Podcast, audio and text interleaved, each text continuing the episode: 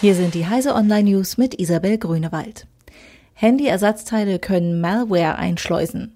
Israelische Sicherheitsforscher der Ben Gurion Universität haben demonstriert, dass sich Ersatzteile wie zum Beispiel Touchscreens perfekt als Mal-Hardware für Smartphones eignen.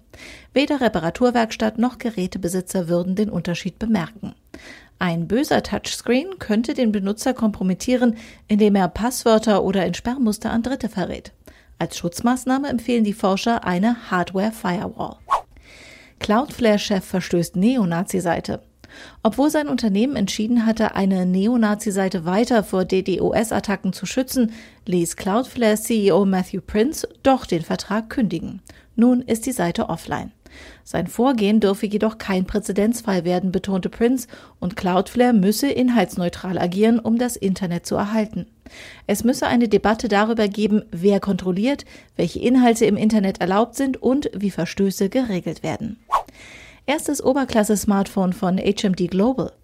Mit dem Nokia 8 gibt der neue Hersteller sein Debüt in der Oberklasse. Es zeigt auch die ersten Früchte der Zusammenarbeit von HMD Global mit dem Optikspezialisten Zeiss. Mit der Dual-Sight-Technik können Videos mit den Kameras an der Vorder- und Rückseite gleichzeitig aufgezeichnet oder gestreamt werden. Eine App gegen die Sucht. Die Software eines Chicagoer Startups hilft Süchtigen, nach dem Entzug clean zu bleiben.